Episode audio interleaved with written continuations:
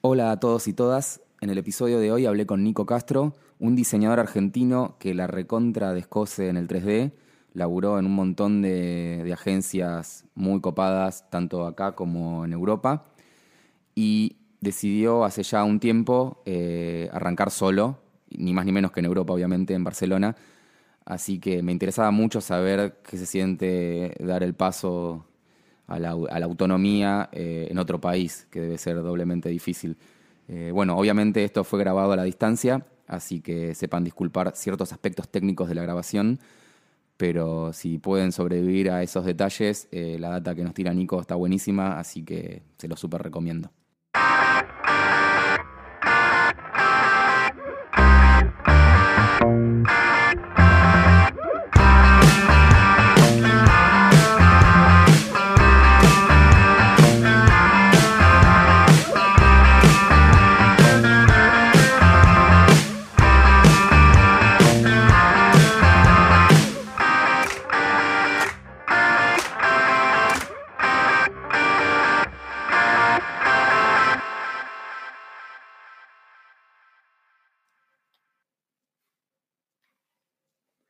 Hola Nico, ¿cómo andás? Bueno, muchas gracias por, por habernos recibido.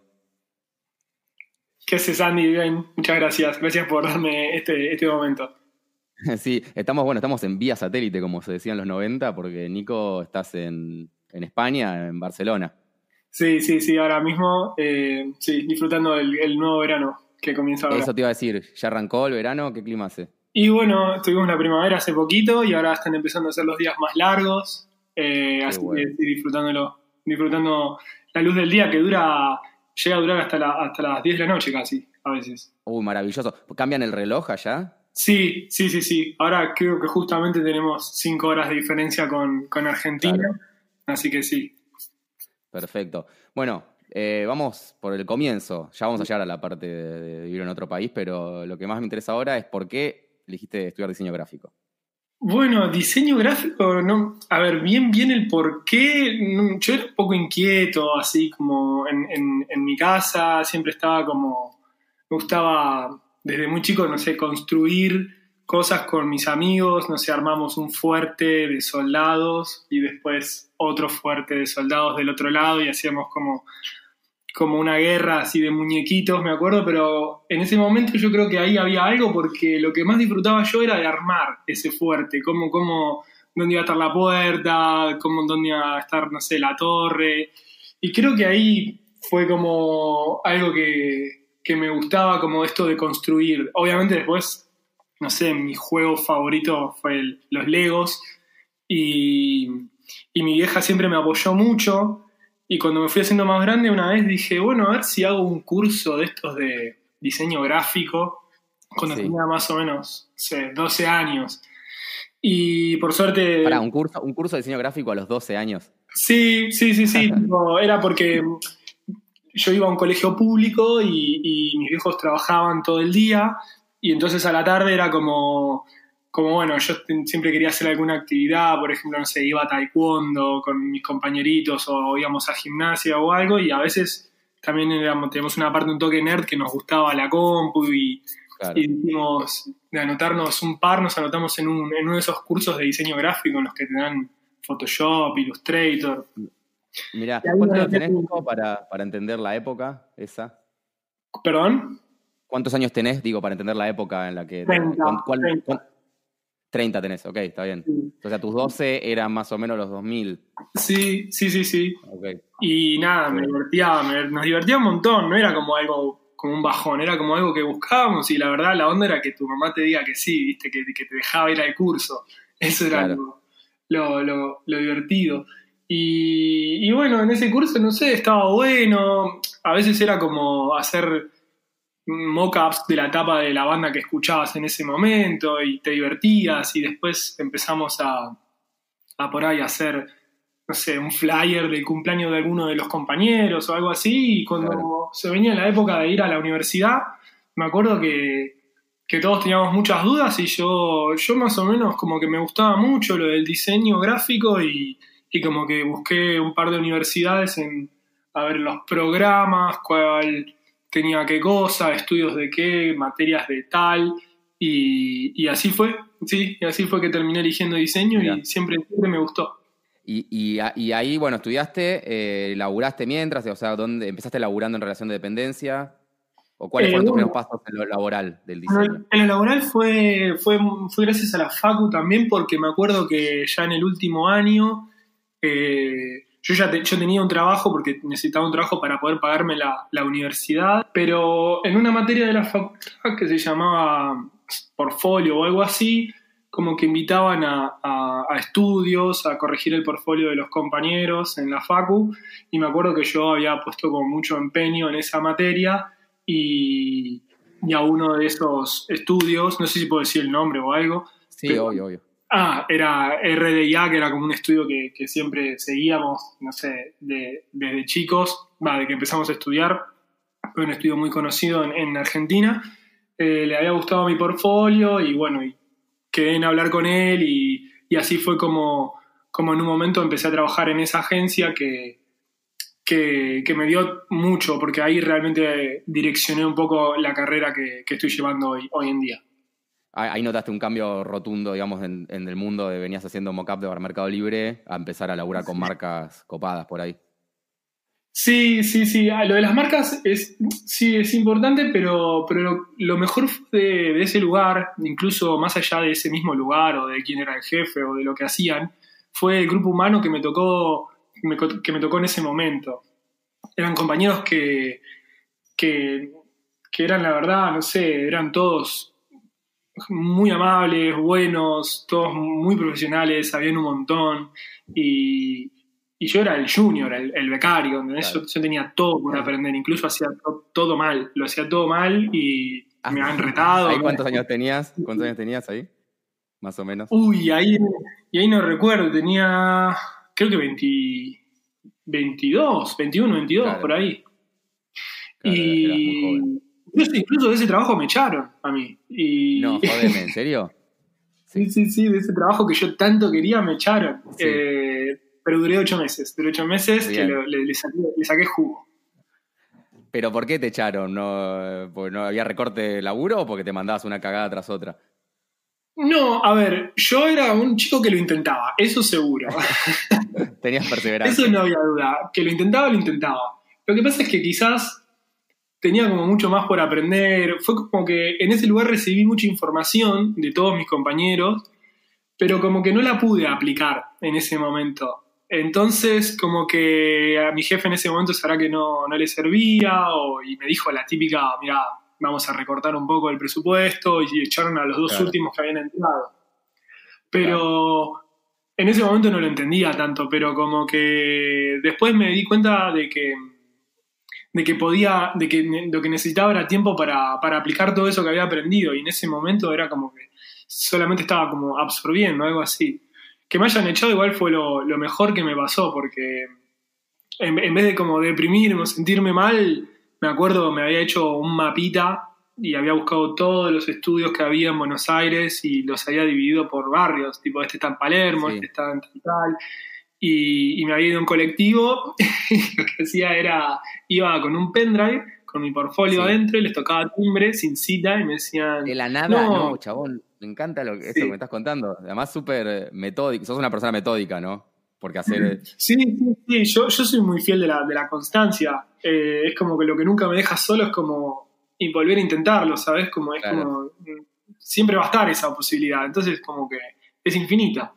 Y, y sí, sí, muy, tuve mil, mil experiencias, la verdad conocí un montón de gente, muchos era como, me respondían mal, tipo, no, si no tenés una cita no, no, te voy a atender, no, no, no puedes traer tu portfolio si no tenés... ¿Te acordás quién era ese estudio? ¿Lo podemos quemar?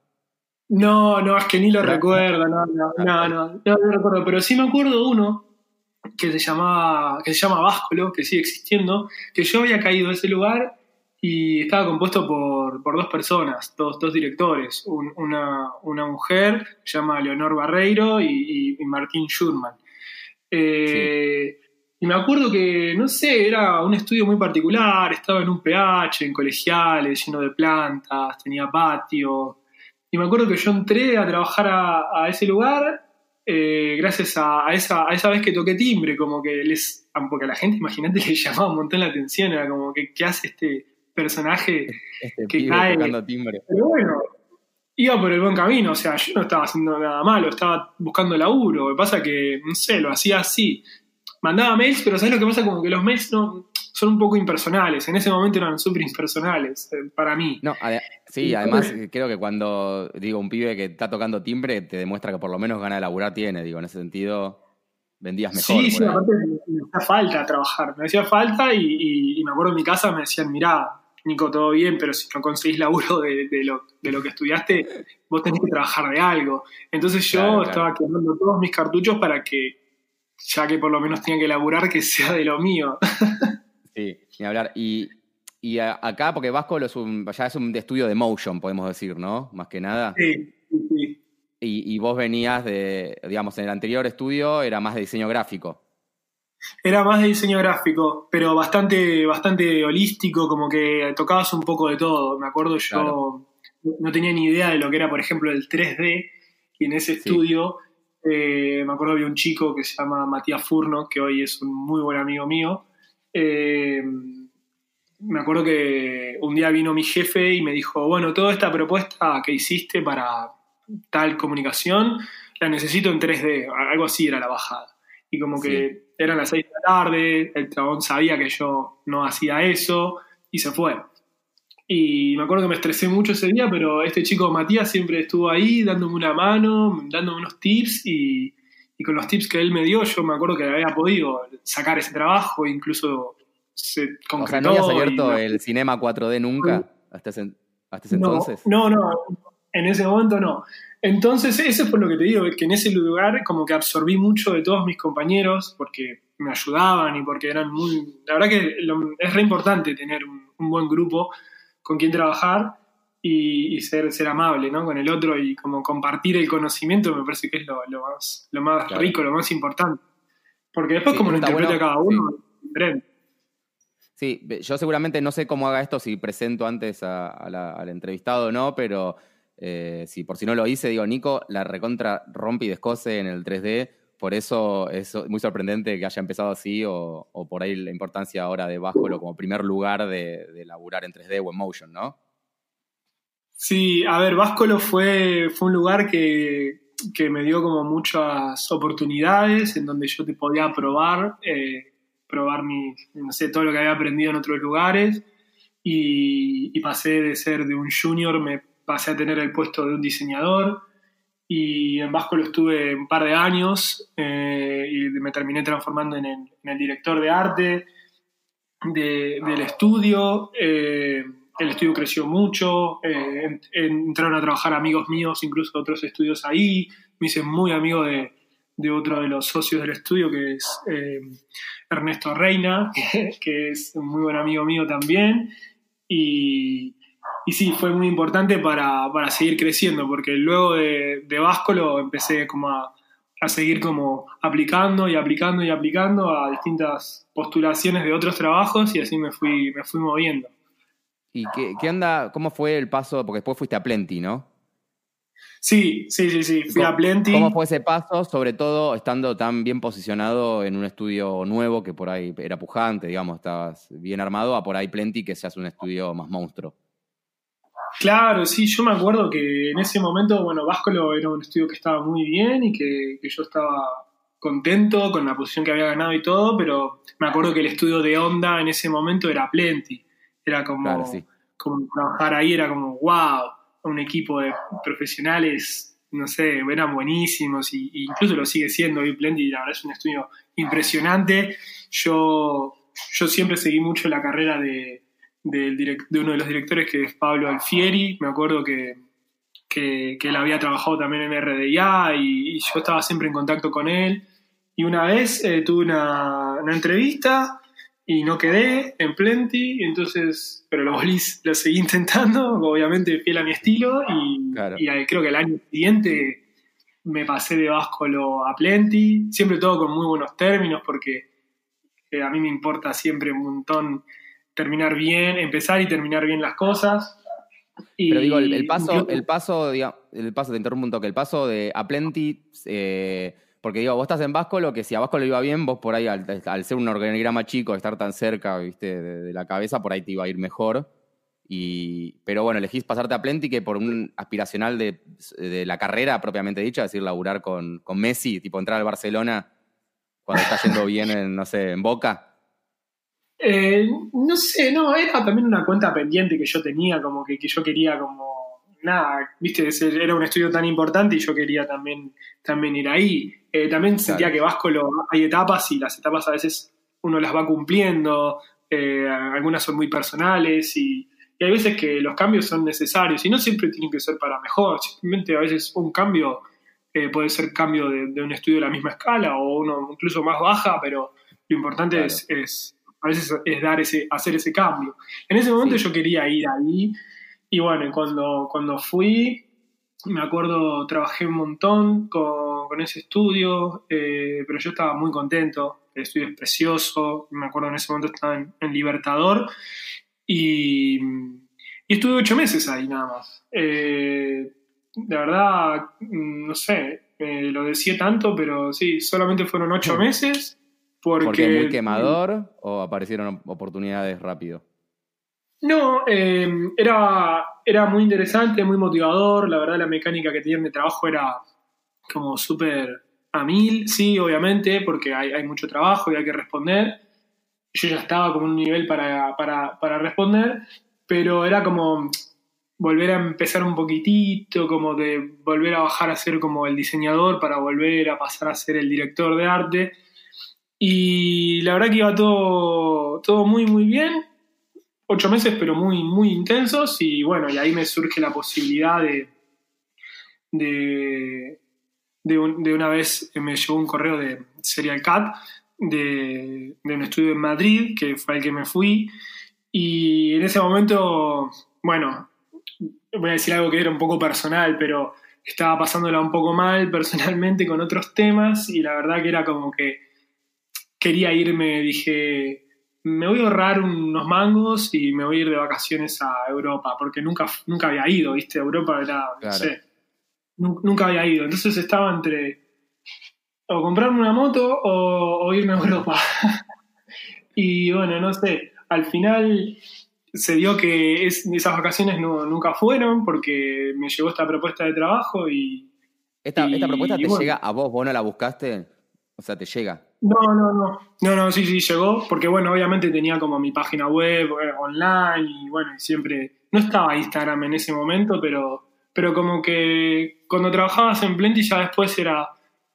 Ah, como, que Plenty era una vidriera, digamos. Ya los chabones estos, los de Serial Cat, por ahí miraban sitios como Plenty y veían los talentos un poco que porque Plenty publica un proyecto, me acuerdo en ese momento era Vimeo, lo que estaba como muy a full. Ahora también, pero y te ponen todos los créditos y las cosas y bueno, sí, es, como una ventana exterior también.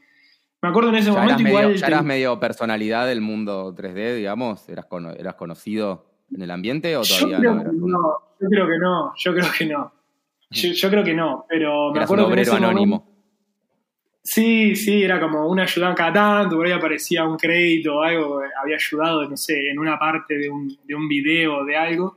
Pero me acuerdo sí que en ese momento eh, había tenido dos propuestas. Una que sí la había buscado yo, que era un estudio de Nueva York que se llama Vault 49, en donde ellos, al, más o menos a la misma época que Serial Cat, me proponían ir para, para allá a trabajar con ellos.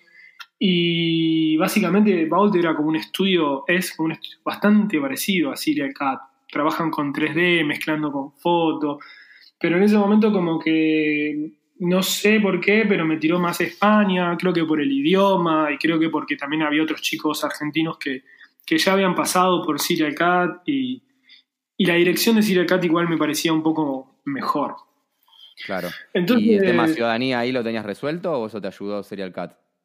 No, eso me ayudó Serial Cat y, y entonces, bueno, sí, creo que a finales de, en, octubre del 2014 más o menos me, me, fui a Madrid, imagínate, no había ido nunca a, Europa, no había ido nunca, no, no sé, era como mucha, mucha información. Claro. Madrid me pareció una ciudad, no sé si es porque fue la primera mía o qué, pero una ciudad increíble. Es, es increíble, no sé, a nivel de todo. Y me dio un montón de posibilidades. También estar afuera como que te ayuda siempre a, no sé, es como que te obliga a subirte a un, a, un, a, un, a una autopista en donde, bueno, eh, lo que vos cobrabas ahora cambia porque estás acá y solo por ese hecho ya cambió. Es, muy raro, pero es porque. Ah, ahí notaste ya un aumento salarial por, por el simple hecho de estar en otro lugar. Como que. Sí, sí, pero, pero, claro, en ese momento yo no lo entendí lo veía como wow, era todo increíble, pero no, en realidad era porque funciona así, porque también los costos de vida son diferentes. Pero notaste que empezás a poder ahorrar. Mira, te, cuento acá, a nosotros nos gusta mucho hablar de guita en este podcast, así que, porque justo es como lo opuesto a, hablar solo de diseño. Eh, igual, obviamente, si, si, hay algo que no quieras responder, no pasa nada. Pero, pero eh, eh, me, interesa eso, es decir, o sea, dijiste loco, ahora estoy ahorrando, por ahí antes laburaba, no sé, en el mejor estudio de Buenos Aires y, y aún así no era, digamos, tenía, tenía el mango justo, o tenía que elegir entre la moto o el viaje. Sí, sí, tal cual. No, sí, yo ahorraba, para, tuve que ahorrar un montón para, poder pagar el pasaje. Incluso me acuerdo lo que arreglé fue que le dije a mi jefe, le dije, mirá, yo voy a Europa, ok, sí. Le pregunté si me pagaban el pasaje y todo eso, me dijeron que no, pero que el sueldo era muy bueno. Y entonces le dije, ¿puedo ir y me adelantás la mitad del sueldo el primer día que llego? Y, porque lo necesito para poder alquilar algo y todo eso. Claro. Y me dijeron, sí, ningún problema me mandaron un documento en donde me decían los lugares que poder alquilar, lo que valía comer, me, como que me instruía un poco de todo. Y me acuerdo yo en ese momento vivía con mi mejor amiga en un PH en Belgrano, lo compartíamos y un día estábamos tomando un café y le dije, vamos, y vamos los dos, y ella vino conmigo, entonces fue como muy, muy divertido el, los, primeros, los primeros meses en, en Madrid. Mira, copado, te eh, llevaste, una compañera para, para que sea más, más, soft landing, para que sea más fácil estar, desembarcar en Europa. Sí, sí. Fue mi mejor amiga. Eh, no, no, ahora no, volvió. Se quedó creo que como tres o seis meses, no me acuerdo bien. Claro. Y, luego se volvió también por su trabajo y, y familia. Claro. Pero sí, me acuerdo que fuimos al barrio de Malasaña, que es un barrio que tiene como mucha, mucha movida tanto de día como de noche en, Madrid y fue una época, una época genial. Revolviendo el tema de la plata, porque lo linké con esto, fue porque con ella me sorprendía mucho de, que cuando llegamos, esto te, digo hace casi cinco años fue, eh, fuimos al supermercado y, nosotros teníamos como otra mentalidad, ¿viste? No me da vergüenza decirlo, pero fuimos y, compramos un changuito, ¿viste? Un changuito entero. de, es el famoso llenar el changuito.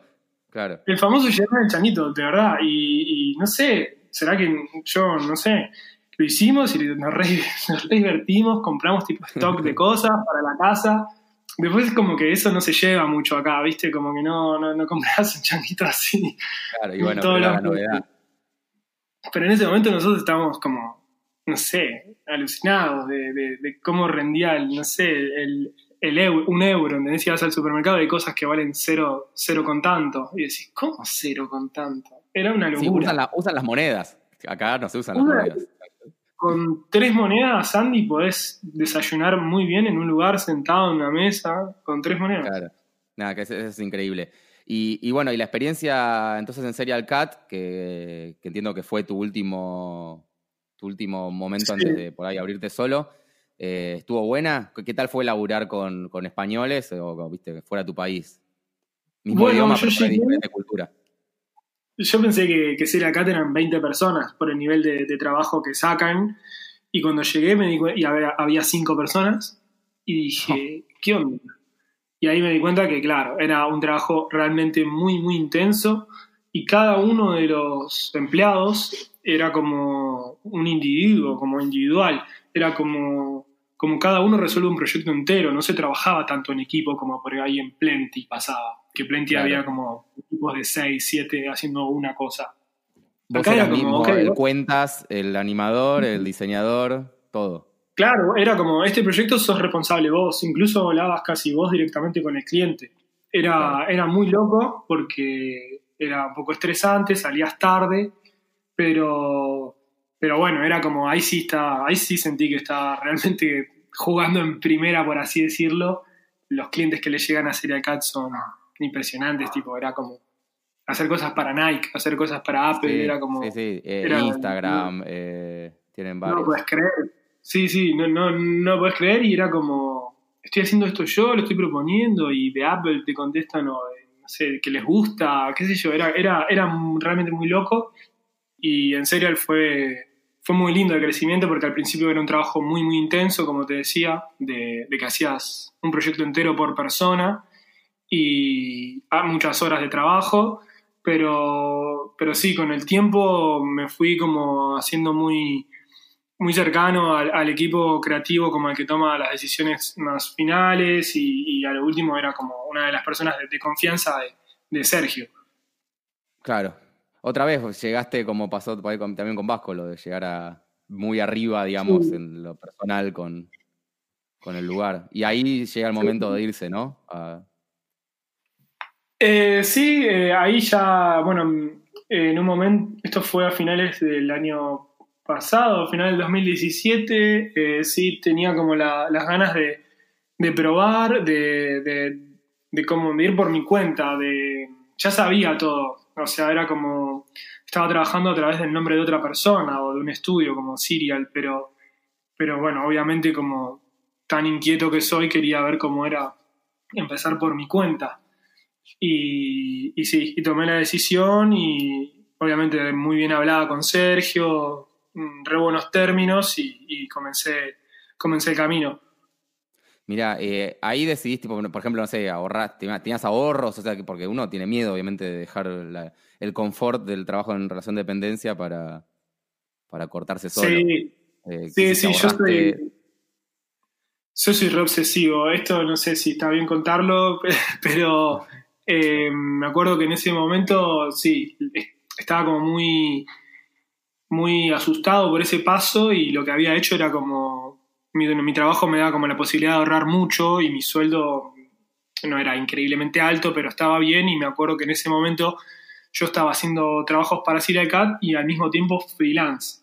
Entonces fueron épocas en las que trabajaba mucho después de hora y llegué a ahorrar un año entero de mi sueldo y dije, ok, en este año de freelance yo lo que tengo que hacer es volver a generar otro año o algo así. Claro, sí, sí, como tener un colchón que decir, bueno, ¿qué puede pasar un año que esté desempleado entero? Bueno, ya está. Claro, después, hablaba con, después hablaba con mis compañeros o con otros, otros chicos eh, más grandes que también tienen estudio y todo, y me decían como que era, que era un poco eh, excesivo, que, que no hacía falta.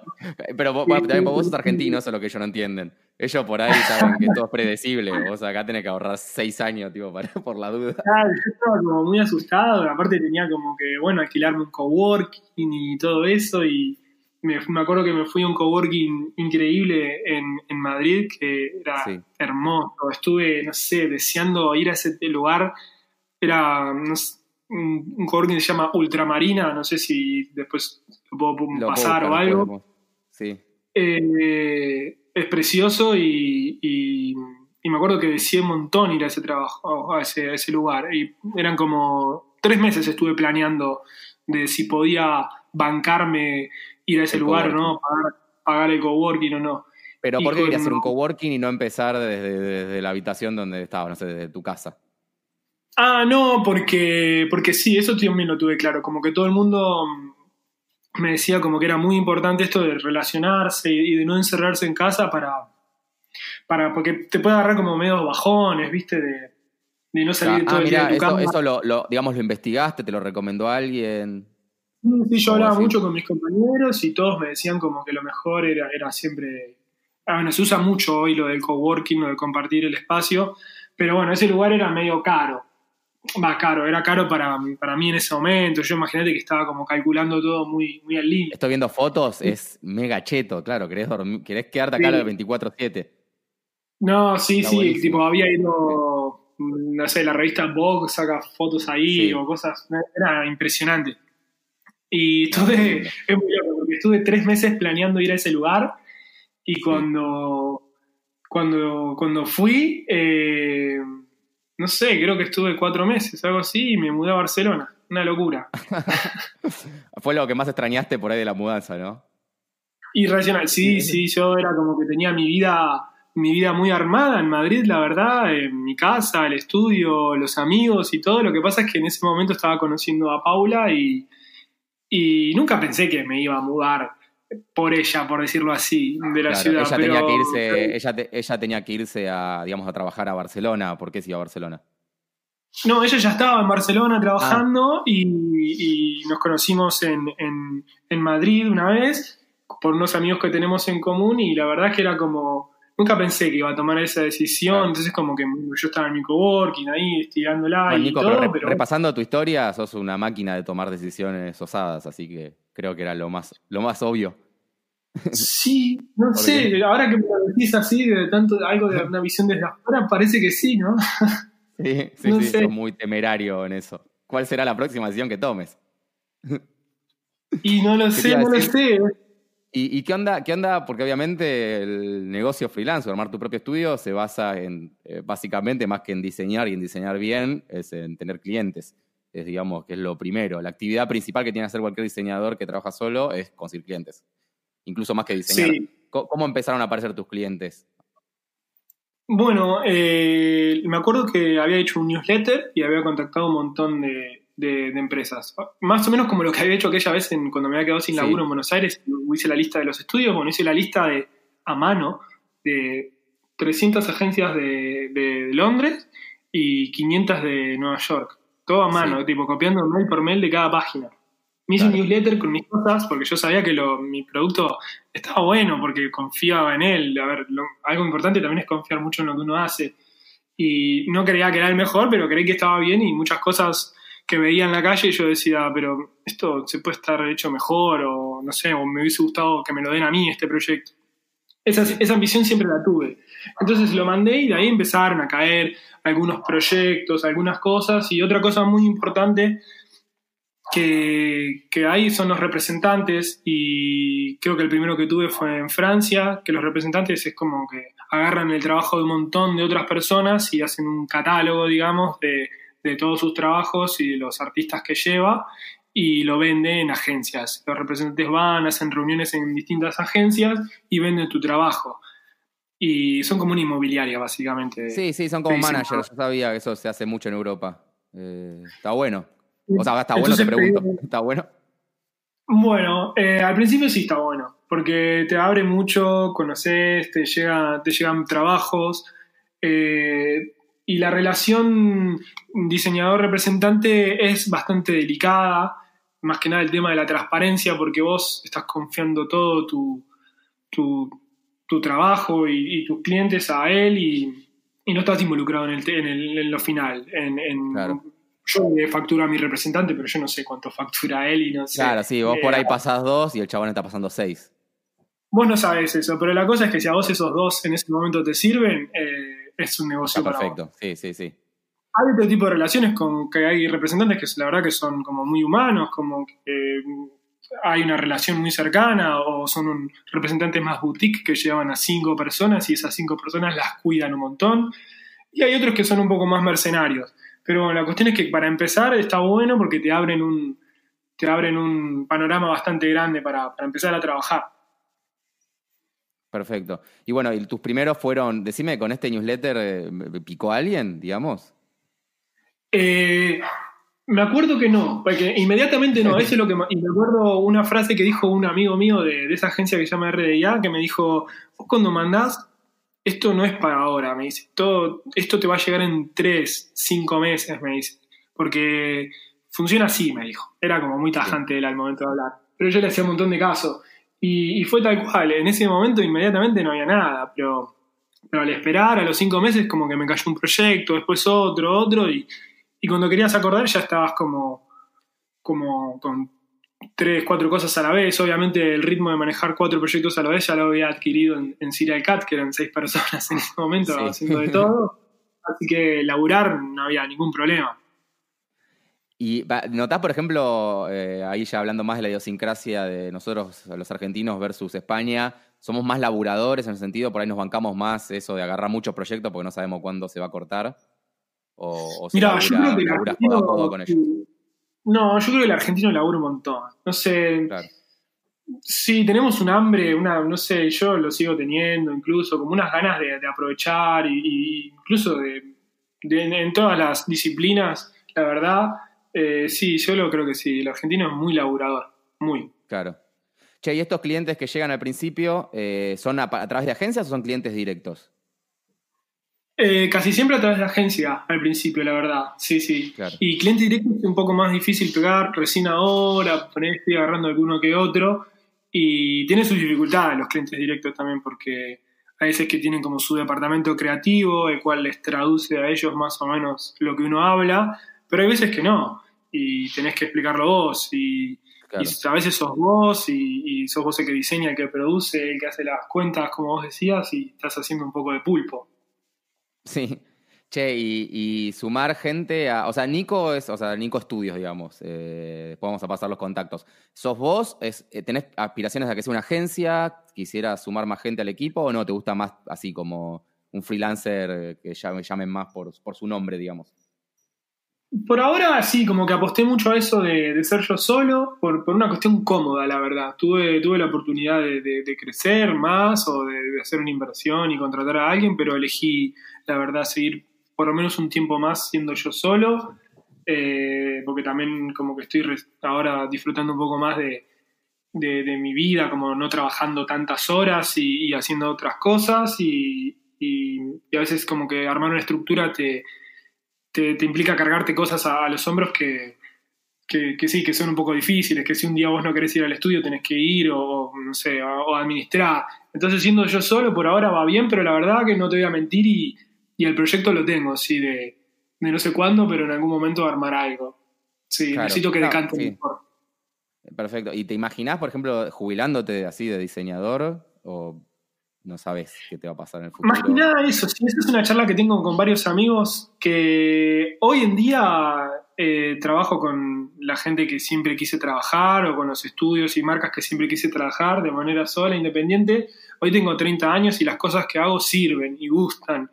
Pero cuando tenga 40 años no voy a seguir haciendo cosas que sirvan y que gustan. Me parece que, que voy a tener que mutar a otra cosa. Entonces... Eh, entonces ahí está el tema, que la verdad que todavía no tengo la respuesta, pero sí, a, ver, a ver qué hacemos.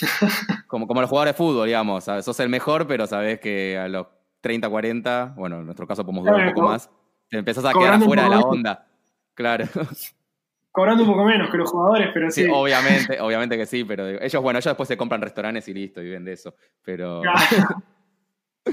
pero sí. ¿Y qué te iba a decir? No, está bien. Sí, a mí, a mí es eh, la jubilación. O sea, ¿qué va a pasar cuando yo tenga 60 años? Es, lo que, es la, de las cosas que más miedo me dan en la vida. Eh, así que comparto el sentimiento. Si descubrís más o menos cómo es la onda, avísame, yo también te aviso.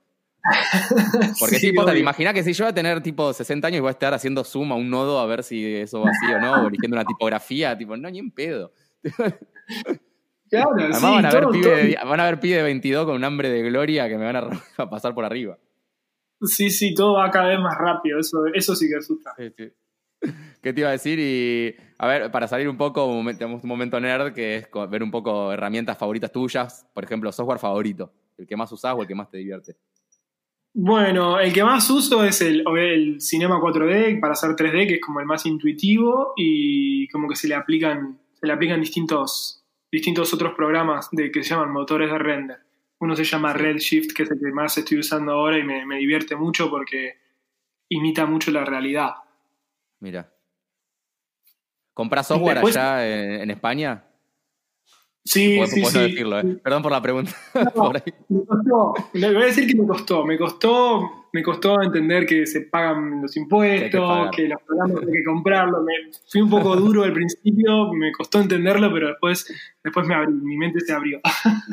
Perfecto. Estamos tratando de conseguir Adobe como sponsor del podcast, así que ya escuchaste Adobe, acá somos pro comprar software. Yo también desde Argentina compro, así que eh, está bien. ¿Qué te iba a decir? Eh, ¿Tipografía favorita tenés? No vale decir helvética. No, no, la verdad que no, no, no, la verdad que no, porque lo que me pasó fue que cuando direccioné un poco mi carrera de, diseñador más a, la de 3D, me alejé un poco de la tipografía, es algo que extraño mucho, entonces cada vez que hago algo, siempre mis trabajos son muy visuales, o cuando incluso trabajo con tipografía, siempre son muy visuales, es algo que extraño mucho, la verdad. Hay un libro que, que tengo pendiente de leer que se llama Es mi tipo, Y, y, me parece que está buenísimo porque habla un poco de la historia brevemente de cada una de las familias tipográficas y, cómo, cómo, se pueden usar o, para qué se usaban antes y, para qué se usan ahora. Es muy recomendable. muy bueno eso. Después lo, lo, voy a buscar y voy a poner los links. ¿Y colores? ¿Tipo algún color favorito? Esto es un experimento más porque porque estoy viendo todo lo que responden cada vez que le pregunto esto y se está dando una constante. Perfecto. Sí, no, no, no, no creo que lo rompa. Mi color siempre fue el azul. Mirá, buenísimo, sí, lo rompiste, rompiste la constante. todos están diciendo la ausencia de color, tipo negro, no sé. Ah, soy, el, el primero que se la juega con un color, así que perfecto. El mío también es el azul. No, me encanta el azul. Eh, ¿Qué te iba a decir? Y bueno, ya, eh, está perfecto. ¿Dónde podemos ver tu, tu laburo? en nicoláscastro.net. Eh, esa es mi página web. Y si no, en, Instagram, pero mejor en la página web que ahí están los links a, todas las demás redes. Ah, pará, me quiero, eso, menos mal que me acuerdo, porque esto también me interesa.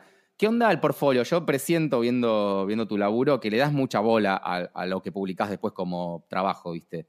¿Eso es así o no? ¿O subís todo? No, no, sí, sí. Subo solamente los que, los que disfruté. La verdad es que muchos trabajos simplemente los hago por, porque son buenos los presupuestos, pero son realmente inmostrables. O, claro.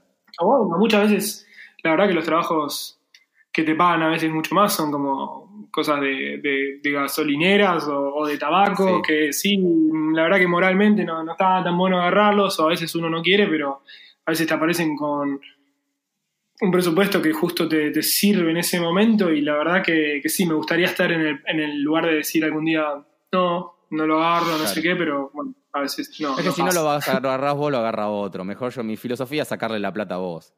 Tipo, la sacarle la guita a vos, si no se la va a sacar otro. ¿Y qué te iba a decir? Pero entonces le dedicas tiempo, digamos, al portfolio, es una parte como de, tu. Sí, hay una cosa que. la parte que es. Sí. Sí, sí, hay una cosa que, lo que una de las cosas que aprendí en Serial Cat y que es una frase que dice él también es que tenés que hacer como tu director's cut, como tu versión de ese proyecto, siempre y cuando el cliente te lo permita. Porque a veces que comercialmente el trabajo queda de determinada manera, aunque esté re bueno, pero a veces tiene que tener determinadas cosas que el cliente necesita. Entonces vos haces como tu versión portfolio. Eso se usa mucho y, y, ayuda también a que, bueno, resaltes las partes que más te gustó de ese proyecto todo lo que publiques a ser lo que te llamen, así que... Está muy bueno eso, mira, nunca lo había visto así. Claro, uno a veces modifica, elige, publica el logo que no eligieron o cosas así. Claro, claro. Pues, sí, lo. Está bien, perfecto. Bueno, Nico, muchísimas gracias. Eh, les recomiendo a todos que miren el laburo de Nico, está increíble. Y nada, si alguien también está buscando, obviamente, a un capo en 3D, eh, no sé si puedan pagar los honorarios de Nico en euro, pero bueno, lo pueden contactar. Te mando un abrazo. Un abrazo grande, ¿eh? Chao.